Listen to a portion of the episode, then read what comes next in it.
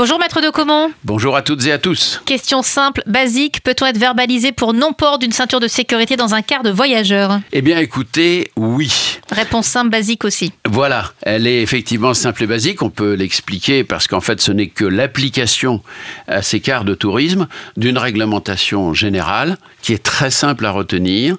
Le port de la ceinture de sécurité pour les conducteurs comme pour les passagers, quel que soit leur âge, est obligatoire partout à partir du moment où le véhicule en est équipé. Et donc, qui est responsable dans le car? On est responsable de soi-même ou c'est le chauffeur qui doit euh, vérifier que Alors, c'est exactement la même chose que dans une voiture. Le euh, conducteur d'un véhicule n'est pas responsable du comportement de ses passagers dans la mesure où il n'a pas de pouvoir de coercition.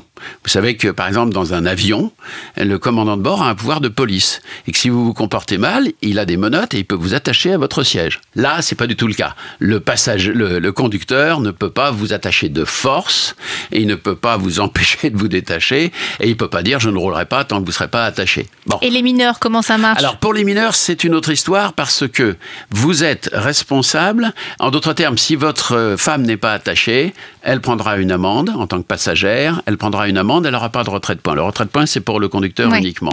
Si les enfants ne sont pas attachés, il y aura une amende aussi, et c'est vous qui serez amené, bien entendu, à la payer. Mais il n'y aura pas de retrait de points non plus sur votre permis. Et quel est le tarif de l'amende pour non Alors, de la le tarif de l'amende, attention, même si, encore une fois, j'ai pas connaissance de verbalisation de masse en la matière, il est quand même relativement dissuasif, puisque c'est une contravention de quatrième classe. Les plus fidèles de nos auditeurs savent que c'est le must en France, la quatrième classe. C'est 750 euros maximum, 135 euros d'amende forfaitaire proposée systématiquement. Et si vous payez vite, vous avez une réduction à 90 euros seulement pour votre amende en question, qui bien entendu ne retirera pas de points si vous n'êtes pas le conducteur du car.